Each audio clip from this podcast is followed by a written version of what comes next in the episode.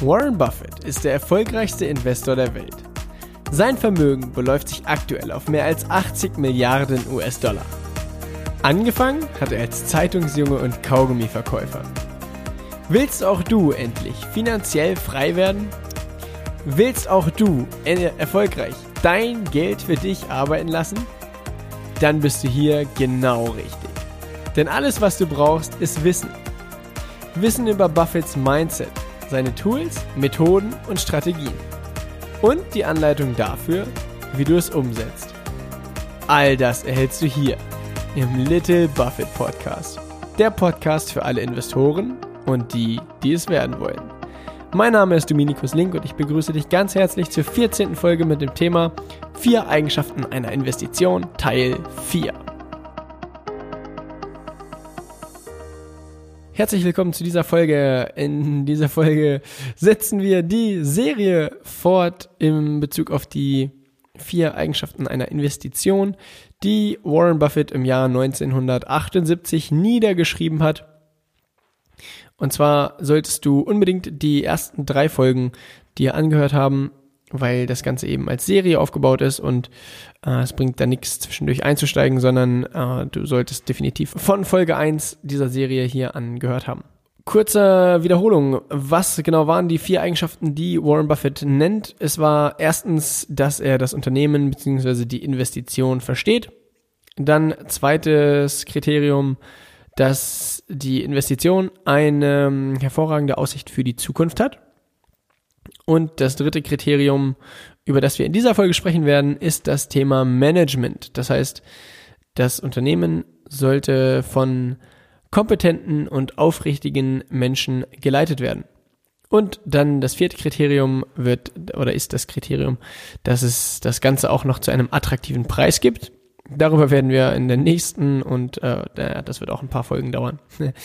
Aber auf jeden Fall ähm, handeln wir das später. Jetzt kümmern wir uns um das Management. Und zwar, das Thema Management ist ziemlich spannend, denn wenn man sich das Management anschaut, hat man es eben mit Menschen zu tun und Menschen kann man äh, per se nicht einfach bewerten im Sinne von Ja oder Nein. Also ich sag mal, wenn man sich zum Beispiel die Frage stellt, äh, wie hoch ist das Kurs-Gewinn-Verhältnis von einem Unternehmen, dann bekommt man darauf eine definitive Antwort. Äh, wenn man sich aber eine Frage stellt, naja, wie kompetent ist Person XY in Bezug darauf, das Unternehmen zu leiten, dann ist das immer eine, eine subjektive Wahrnehmung. Und dementsprechend ist es ähm, sehr herausfordernd, das Management zu bewerten, weil das eben so facettenreich ist, weil es da um Menschen geht und darum geht, äh, Menschen einzuschätzen. Und ja, deshalb ist es aber eben mindestens genauso spannend und deshalb stürzen wir uns mal direkt rein und um das Management so ein, ein Stück weit bewerten zu können, stellen wir uns eine ganze Reihe an Fragen. Und nachdem wir uns, äh, nachdem wir uns diese paar Fragen gestellt haben, hat man zumindest schon mal ein klareres Bild darüber, wie denn äh, das Management in Bezug auf das Unternehmen steht, wie das Management in Bezug auf die Aktionäre steht und ob das Ganze jetzt als, na, ich sag mal, als positiv oder als negativ zu bewerten ist. Das wirst du alles merken. Wir fangen mal direkt an und zwar, wenn man rausfinden will, ob das Management kompetent ist, dann ist ein Indiz, was man sich relativ simpel anschauen kann, ist, steigen die Gewinne des Unternehmens kontinuierlich. Das heißt, erwirtschaftet das Unternehmen Jahr für Jahr mehr Gewinn, weil das ist dann eben ein Indiz dafür, dass das Unternehmen vernünftig gemanagt ist und dass die Leute, die das Unternehmen leiten, wissen, was sie tun. Und ein Beispiel, was da, was das ziemlich cool aufzeigt, ist das Unternehmen Nike. Also diese, diese Schuhmarke, oder nein, nicht nur Schuhmarke, sondern diese Sportartikelmarke mit diesem Swoosh, mit diesem Haken als äh, Icon, als Logo. Das Unternehmen Nike hat nämlich, oder ist eins der unglaublich wenigen Unternehmen, die den Gewinn pro Aktie selbst durch die Finanzkrise 2008, 2009 permanent äh, gesteigert haben.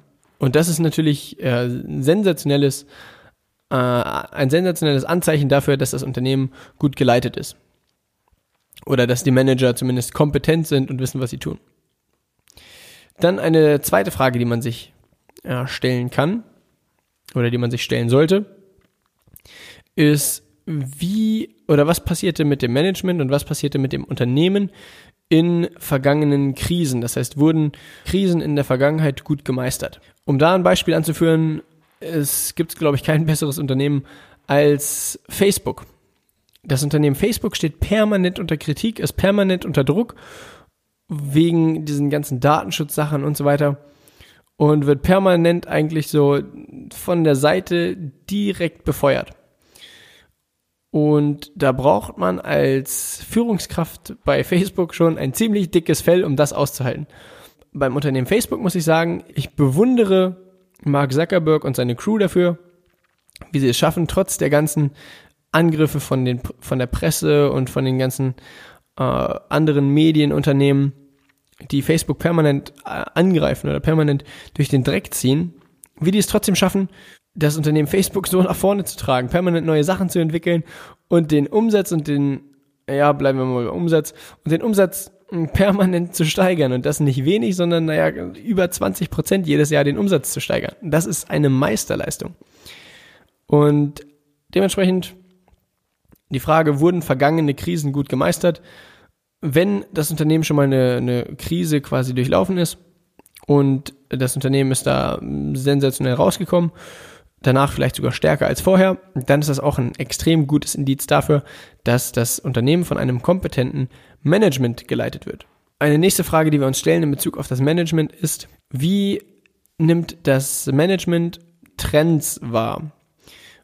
Und da als Beispiel schauen wir mal, äh, schauen wir uns mal die Automobilbranche an, wo Tesla eben Vorreiter ist im Bereich Elektromobilität oder Elektroautos und die ganzen deutschen Konzerne, Volkswagen, BMW, Porsche und so weiter, ziehen da ziemlich schleppend erst nach. Und äh, das ist natürlich extrem schade. Also positiv zu bewerten ist, dass sie überhaupt nachziehen und sagen, yo, wir bauen auch Elektroautos. Allerdings ähm, brauchen die da eben ihre Weile und äh, das Ganze könnte auch schneller vonstatten gehen, um es mal glimpflich zu formulieren. Dementsprechend würde ich das bei den deutschen Automobilkonzernen eher als negativ bewerten, weil wenn man sich anschaut, wie schnell Tesla sich nach vorne bewegt, wie schnell Tesla neue Modelle entwickelt, wie schnell Tesla einfach ihre Autos auf den Markt schmeißt und dann im Verhältnis dazu, wie lange die deutschen Unternehmen brauchen, um da mal was Vernünftiges zu entwickeln, dann ist das in meiner Wahrnehmung ein negativer Punkt für die deutschen Automobilhersteller. Zu einem positiven Punkt oder zu einem Positivbeispiel kommen wir nachher noch, weil das nachher noch äh, ganz gut reinpasst. Eine weitere Frage in Bezug auf das Management ist, ähm, hat das Management selber, ich bezeichne das ganz gerne so als Skin in the Game. Also ist das Management selbst auch zum großen, ähm, mit einem großen Teil am Unternehmen beteiligt, beziehungsweise sind die Manager, die das Unternehmen leiten, selber auch Anteilseigner. Und idealerweise, wenn wir uns das Unternehmen Facebook zum Beispiel anschauen, das Unternehmen Facebook wurde damals von Mark Zuckerberg gegründet und wird heute immer noch von Mark Zuckerberg geführt. Und Mark Zuckerberg besitzt selbst einen Großteil, also sein, sein fast gesamtes Privatvermögen ist eigentlich in Facebook-Aktien. Äh, das heißt, das Vermögen von Mark Zuckerberg steht und fällt mit der Wertentwicklung des Unternehmens Facebook. Und das ist natürlich ideal, wenn die Leute, die das Unternehmen führen, selbst ein hundertprozentiges Interesse daran haben, dass der Aktienkurs auch steigt. Es gibt nämlich auch andere Unternehmen, äh, da, da stellen sich mir immer die Nackenhaare auf, wenn ich sehe, dass da der Aktienkurs des Unternehmens fällt und fällt und fällt und aber die fixen Managementgehälter permanent steigen. Denn im Endeffekt, man muss sich immer eine, einer Sache bewusst werden. Stell dir mal vor, du gründest eine Firma und du besitzt diese Firma zu 100 Prozent und du stellst einen Geschäftsführer an. Dann arbeitet der Geschäftsführer für dich. So, wie ist es jetzt bei einer Aktiengesellschaft? Du hast die, die Aktiengesellschaft zwar nicht gegründet, aber du kaufst dir einen Anteil des Unternehmens. Das heißt, das Management, was in dem Unternehmen arbeitet, arbeitet quasi für dich. Für dich als Aktionär, für dich als Anteilseigner des Unternehmens. Und wenn der Wert deines Unternehmens über die Jahre fällt und fällt und fällt, woher nimmt sich denn das Management das Recht, sich Jahr für Jahr mehr Gehalt auszuzahlen? Das ist doch, also das ist doch hirnrissig, das ist doch bescheuert. Und ich habe, ich weiß gar nicht genau, wann das war, das ist schon, ich glaube, ein paar Monate her, ein Bild auf Instagram hochgeladen. Da, oh, ich versuche das mal parallel direkt raus. Das war aus dem Handelsblatt und da stand drin, dass, oder das war eine Grafik aus dem Handelsblatt und da war aufgezeigt, der Aktienchart der Commerzbank und der Deutschen Bank und im Verhältnis dazu die Managementgehälter. Seit dem Jahr 2016 bis 2019.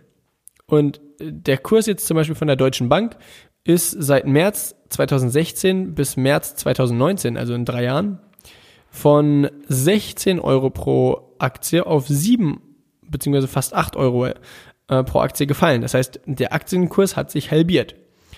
Die äh, Vergütung des Vorstandes allerdings ist von 22,7 Millionen auf 29,2 Millionen angestiegen. Das heißt, Aktienkurs hat sich halbiert, Managementgehalt ist 30 Prozent gestiegen.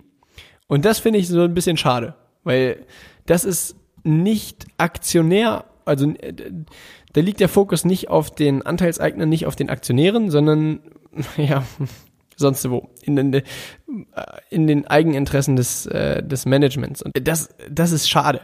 Ideal ist es, wenn die Leute, die das Unternehmen leiten, selbst einen Großteil ihres eigenen Vermögens in Aktien des Unternehmens haben. Und die, die, die Kirsche auf dem Sahnehäubchen ist natürlich, wenn das Unternehmen selber noch vom Gründer geführt wird. Das ist natürlich ideal. Aber das findet man nicht so ganz oft. Also da gibt's ähm, zum Beispiel Amazon wird noch von Jeff Bezos geführt, Facebook wird noch von Mark Zuckerberg geführt. Uh, und da hört's auch schon fast wieder auf. oh, es gibt noch Spotify. Spotify, der Musikstreaming-Dienst, äh, wird noch von Daniel Eck geleitet. Und ansonsten fällt mir spontan kein weiteres Unternehmen ein, was Gründer geführt ist. Microsoft wurde ja relativ lange noch von Bill Gates geführt, aber der ist da eben auch nicht mehr aktiv jetzt. Das also ideal, das wäre natürlich ideal, aber das findet man eben nicht so häufig.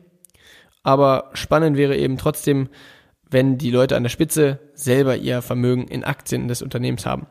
Und das beste Beispiel, wenn man sich anschaut, wie ein ideales Management an, äh, aussieht, ist eben das Unternehmen Berkshire Hathaway mit ihrem legendären Vorstandsvorsitzenden Warren Buffett.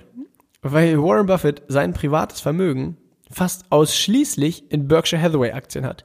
Das heißt, wenn sich der Wert von Berkshire Hathaway halbiert, halbiert sich das Vermögen von Warren Buffett.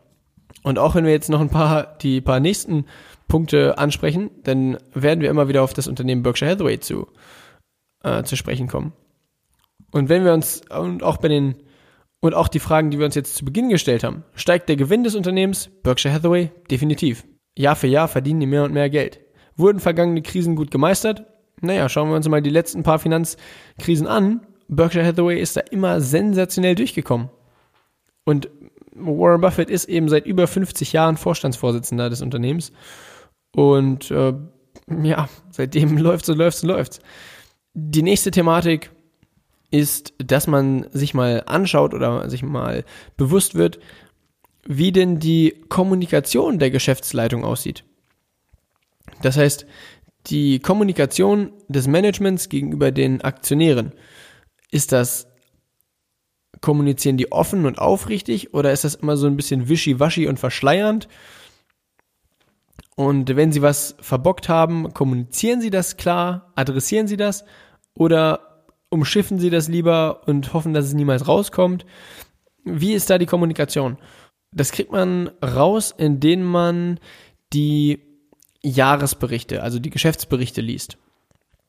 Indem man gegebenenfalls einen Brief an die Aktionäre liest, indem man bei den, also amerikanische Unternehmen machen das auf jeden Fall, dass sie, sobald die Quartalszahlen veröffentlicht werden, dass sie dazu einen sogenannten Earnings Call veranstalten, wo Investoren sich einklinken können und das Management stellt erstmal die Zahlen vor, kommentiert das ganz kurz Und dann ist eine Frage-Antwort-Runde, wo Investoren Fragen an das Management stellen können. Und da einfach mal aufmerksam zuzuhören und zu schauen, okay, wie beantworten die die Fragen? Was sagen die dazu? Und dadurch lernt man unglaublich viel, wie das Management tickt. Das heißt, Tipp, lest die Jahresberichte von Unternehmen und auch nicht nur ein Jahresbericht, sondern auch gerne mal zwei, drei, vier Jahresberichte hintereinander, weil dann wirst du noch ein anderes spannendes Phänomen kennenlernen und zwar tätigt das Management häufig Aussagen darüber, wie die Zahlen voraussichtlich in der Zukunft aussehen werden. Das heißt, wenn das Unternehmen in diesem Jahr eine Milliarde Gewinn macht, dann äußern sie sich dazu, okay, äh, nächstes Jahr erwarten wir einen Gewinn von 1,1 Milliarden. Und wenn du dir dann den Geschäftsbericht vom nächsten Jahr durchliest und das Unternehmen hat zum Beispiel die 1,1 Milliarden an Gewinn nicht erreicht, dann ist es spannend zu schauen, wie reagiert das Management darauf, beziehungsweise wie ist dann die Kommunikation. Da gibt es verschiedene Möglichkeiten. Entweder die gehen gar nicht drauf ein. Und das ist natürlich ein bisschen schade, weil das ist so, hm, ja, wir haben gesagt, wir machen was und haben es nicht erreicht und dann kehren was unter den Teppich. Idealerweise wäre es, dass sie es adressieren und sagen, hey Leute, wir haben gesagt, wir wollen 1,1 Milliarden Gewinn machen, haben es nicht geschafft, wir haben es verkackt, wir haben daraus gelernt, nächstes Jahr machen wir es besser. Das ist ideal und so, so wünsche ich mir eine Kommunikation des Managements.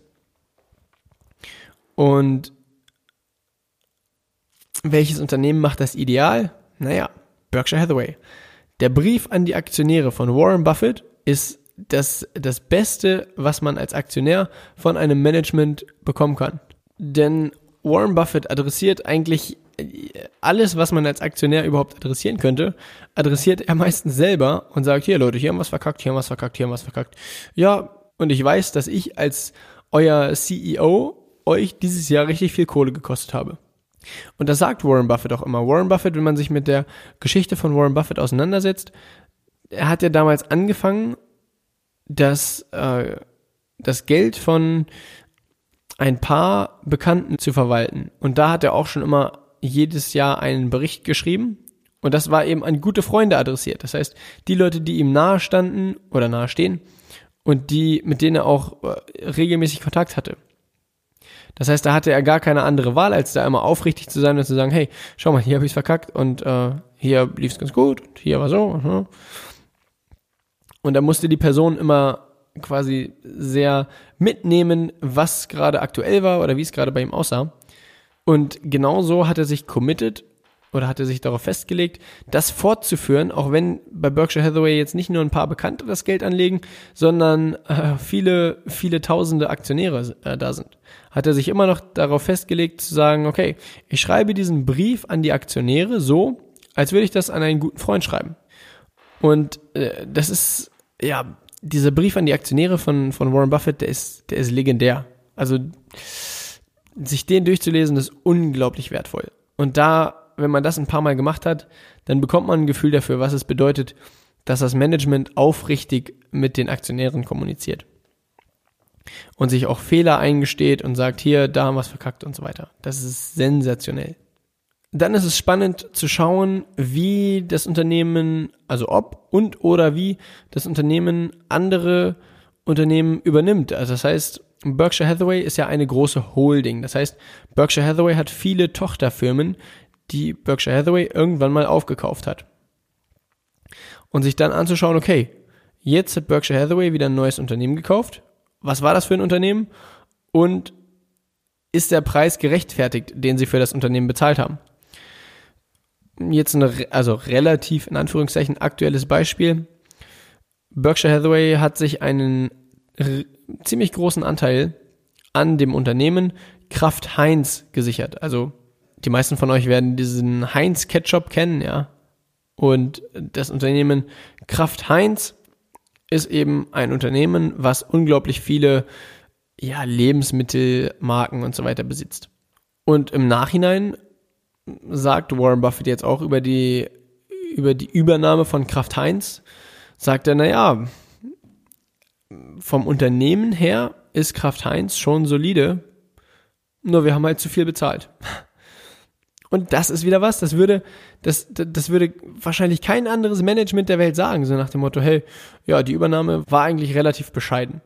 Aber Warren Buffett ist eben jemand, der kommuniziert einfach aufrichtig und das liebe ich an dem Typen so. Und was anderes zum Thema Übernahmen, wechseln wir nochmal zurück zum Unternehmen Facebook. Facebook hat sich vor ein paar Jahren das Unternehmen Instagram gesichert. Also einfach das Unternehmen Instagram aufgekauft. Und damals haben die, ich entweder 500 Millionen oder eine Milliarde dafür bezahlt. Ich glaube, es waren sogar nur 500 Millionen. Vielleicht liege ich aber auch falsch. Für das soziale Netzwerk Instagram. Und heute wird der Wert von Instagram auf knapp 100 Milliarden geschätzt. Das heißt, das war, ich weiß nicht genau, ich glaube vor knapp vier Jahren ungefähr, haben die das Unternehmen gekauft für 500 Millionen oder eine Milliarde und heute ist das Unternehmen 100 Milliarden wert. Das heißt, diese Übernahme von Instagram war ein, war sensationell. Das war das cleverste, was sie nur hätten machen können. Dann kam quasi der nächste Konkurrent von, für das Unternehmen Facebook und zwar Snapchat. Und dann hat Facebook eine, ein Übernahmeangebot für das soziale Netzwerk Snapchat gemacht. Hat gesagt, hey, für drei Milliarden Dollar kaufen wir das Unternehmen Snapchat. Und der Gründer von Snapchat hat gesagt, nö, machen wir nicht das Angebot nehmen wir nicht an. Dann ist Snapchat selber an die Börse gegangen, tatsächlich für eine Bewertung von knapp 25 Milliarden. Das heißt, von, dem, von der Seite von Snapchat her war es clever, das Angebot abzulehnen. Und nur wer sich so ein bisschen mit sozialen Medien auskennt, der weiß, Snapchat war damals oder hatte damals das Alleinstellungsmerkmal, dass man Snaps aufnimmt, das heißt Fotos oder kurze Videos, die kann man an Freunde versenden und sobald die einmal angeschaut wurden, konnte man diese nie wieder anschauen. Oder man konnte eben so eine Art, ja, ich nenne es mal Story erstellen, dass man äh, quasi einen Snap hochgeladen hat und alle deine Freunde konnten für 24 Stunden dieses Bild oder dieses kurze Video anschauen. Und nachdem Snapchat dann das Übernahmeangebot von Facebook abgelehnt hat, naja, war die, war die logische Konsequenz von Mark Zuckerberg, okay, wenn ihr unser Angebot nicht annehmt, dann kopieren wir euch einfach, dann klauen wir euch einfach eure Kunden und eure Aufmerksamkeit. Das heißt, der, der, das soziale Netzwerk Instagram wurde weiterentwickelt und hat genau diese Funktion von Snapchat übernommen. Auf einmal konnte man bei Instagram nicht nur Bilder hochladen, sondern eben auch diese Stories, wo du ein Bild oder ein kurzes Video hochladen kannst und das für 24 Stunden verfügbar war. Und der Effekt war, dass unglaublich viele Nutzer weniger Zeit auf Snapchat verbracht haben und mehr Zeit auf Instagram verbracht haben. Das ist einfach clever. Und das ist ein Beweis dafür, dass das Management von Facebook weiß, was es macht und dass das Management von Facebook unglaublich, ja, einfach clever ist. Und es gibt noch viele, viele, viele, viele andere Dinge, die man sich in Bezug auf das Management anschauen kann zum Beispiel das Thema Aktienrückkäufe ist mega spannend, aber darauf will ich hier jetzt noch gar nicht eingehen, um hier nicht den Rahmen zu sprengen. Das ist äh, definitiv was für irgendwann später mal eine Folge. Aber mit den Fragen, die wir hier jetzt besprochen haben, bekommt man schon mal äh, ziemlich gut raus, wie tickt das Management und wie ticken die Leute, die das Unternehmen führen. Das ist super, super wertvoll. Das soll es für die Folge jetzt auch erstmal gewesen sein. Vielen, vielen Dank, dass du dir die Zeit genommen hast, um in den Little Buffett Podcast reinzuhören. Alles, was wir hier besprechen, ist natürlich keine Anlageberatung, sondern es geht lediglich darum, dir die Tools und Strategien der erfolgreichen Investoren an die Hand zu geben. Wenn dir der Podcast gefallen hat, dann würde ich mich riesig freuen, wenn du den Podcast hier abonnierst. Je nachdem, wo du den Podcast hörst, entweder bei iTunes bzw. der Apple Podcast App oder auf Spotify. Fragen, Anregungen und Themenwünsche lieben gerne über Instagram unter dem Benutzernamen Dominikus Link findest du mich da. Oder auch wenn du mir einfach nur irgendwas schreiben willst, freue ich mich riesig, wenn du, äh, wenn du in Kontakt trittst. Jemand hat mir zum Beispiel geschrieben, so, so, du hast äh, also Logitech-Aktien gekauft. Fand ich sehr, sehr cool. Habe ich äh, geantwortet. Super witzig. Bis zur nächsten Folge und ich wünsche dir viel Erfolg beim Investieren.